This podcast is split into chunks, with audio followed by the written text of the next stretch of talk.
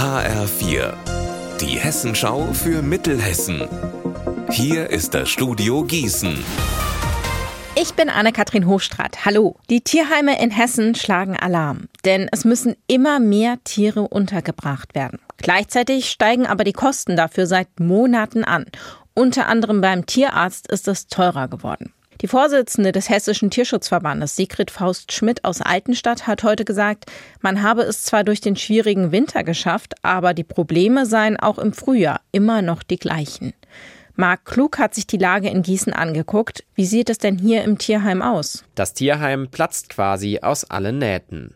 Tierheimleiterin Astrid Paparone hat mir gesagt, oft könne ein Hund oder eine Katze gar nicht angenommen werden. Das hat aber eben nicht nur Platzgründe. Manche Tiere sind zwar schwer zu vermitteln und bleiben länger, aber viel entscheidender ist, dass ehrenamtliche Helfer fehlen, um noch mehr Tiere zu versorgen. Genauso fehlt zum Teil das nötige Kleingeld, um die höheren Preise für Tierfutter oder Strom zu stemmen. Paparone fordert deshalb mehr Unterstützung von Bund, Land und Kommunen. Ganz konkret hofft sie auf eine Kastrationspflicht für Hauskatzen. Ein solches Gesetz würde den Aufwand, den die Menschen im Tierheim tagtäglich haben, erheblich senken. Drei Jahre lang wurden jede Woche Gottesdienste vom Limburger Domberg live ins Internet übertragen. Zu den Feiertagen auch mehrfach die Woche. Das Bistum Limburg hat dieses Format jetzt beendet. Die Gottesdienstübertragungen waren im ersten Lockdown entstanden, um den Menschen zu ermöglichen, trotzdem an Gottesdiensten teilzunehmen.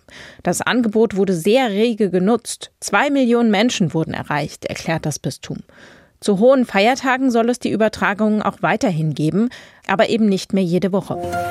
Nach der Entlassung von Trainer Horve Horjat werden die Handballer bei der HSG Wetzlar bis zum Saisonende von einem Trainer-Duo trainiert.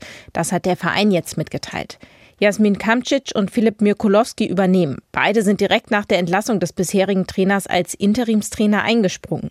Jetzt haben sich Aufsichtsrat und Geschäftsführung dafür ausgesprochen, Ruhe reinzubringen und beide vorerst mit der Mannschaft weiterarbeiten zu lassen. Unser Wetter in Mittelhessen. Heute Nachmittag zeigt sich die Sonne. Dabei weht allerdings ein kühler Wind bei 13 Grad in Grünberg und 14 Grad in Wallmünster. Heute Nacht zieht es mehr und mehr zu. Dann beginnt es zu regnen. Und der Regen bleibt erst einmal. Ihr Wetter und alles, was bei Ihnen passiert, zuverlässig in der Hessenschau für Ihre Region und auf hessenschau.de.